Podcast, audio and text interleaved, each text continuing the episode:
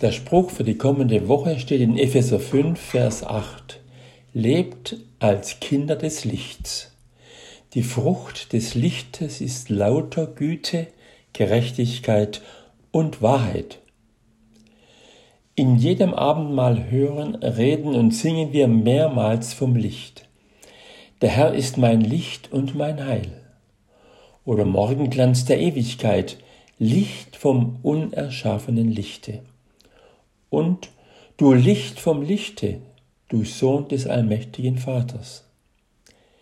Das Licht hat eine ungeheure Bedeutung. Wenn wir den Wochenspruch einem Physiker vorlesen würden, sagt er vielleicht, Licht ist eine physikalische Größe, die ich kenne, mit der ich experimentiere, mit der ich rechne. Allerdings habe ich noch nie ein Kind des Lichtes gesehen, es sei denn, man denkt an den Schatten. Und ich kann mir auch gar nicht vorstellen, was die Frucht des Lichtes sein soll, wo man die pflücken kann. Im fünften Kapitel stellt Paulus das Licht in eine eine Linie mit Gott und mit Jesus Christus. Hier ist das Licht die ursprüngliche schöpferische Kraft, die von Gott ausgeht und Leben ermöglicht.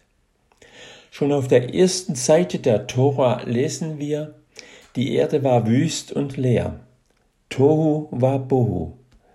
Das heißt ohne Wege und ohne Leben. Und dann sprach Gott, es werde Licht.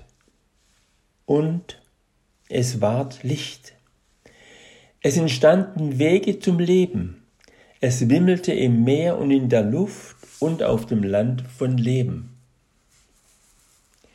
Im ersten Johannesbrief heißt es, Gott ist Licht und in ihm ist keine Finsternis. Und wer mit ihm verbunden ist, der ist ein Kind des Lichtes. Seine geistliche DNA ist dann Güte, Gerechtigkeit, Wahrheit.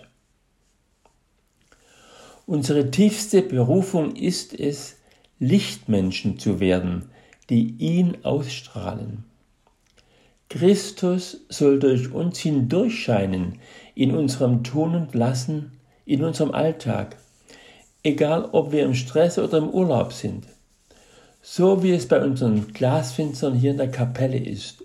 Ohne Licht sind sie trübe und dunkel. Je mehr Licht hereinfällt, umso heller scheinen sie. Wir können uns nicht zu Lichtmenschen machen.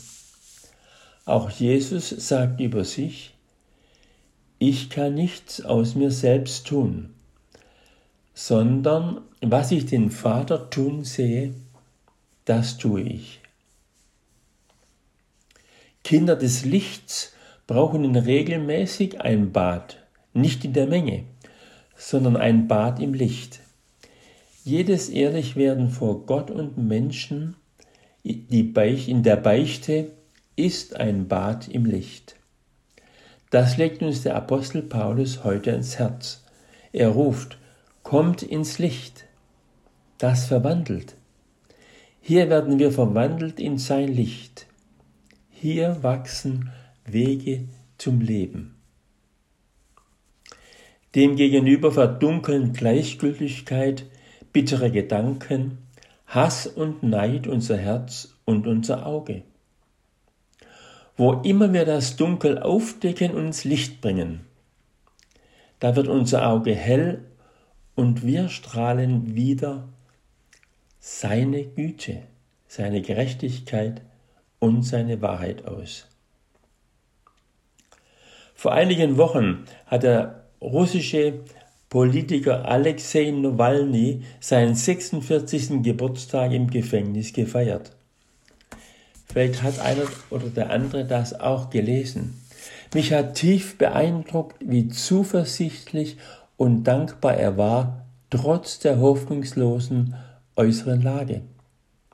Das hat sogar sein Wärter erstaunt. Er sagte, du hast mehr Lebensfreude in dir als viele unserer Vorgesetzten. Nawalny hat aber an seinem Geburtstag nicht nur sein eigenes Leben in den Blick genommen, sondern er sagte auch, alle, die die Wahrheit lieben, sollen an die denken, die um der Wahrheit willen unschuldig in den Gefängnissen sitzen. Wenn er das tut, sind wir getröstet und gestärkt. Nur als Kinder des Lichts können wir sein und tun, wozu wir berufen sind, nämlich Orte schaffen helfen, von denen der helle Schein der Hoffnung in die Finsternis der Erde fällt. Amen.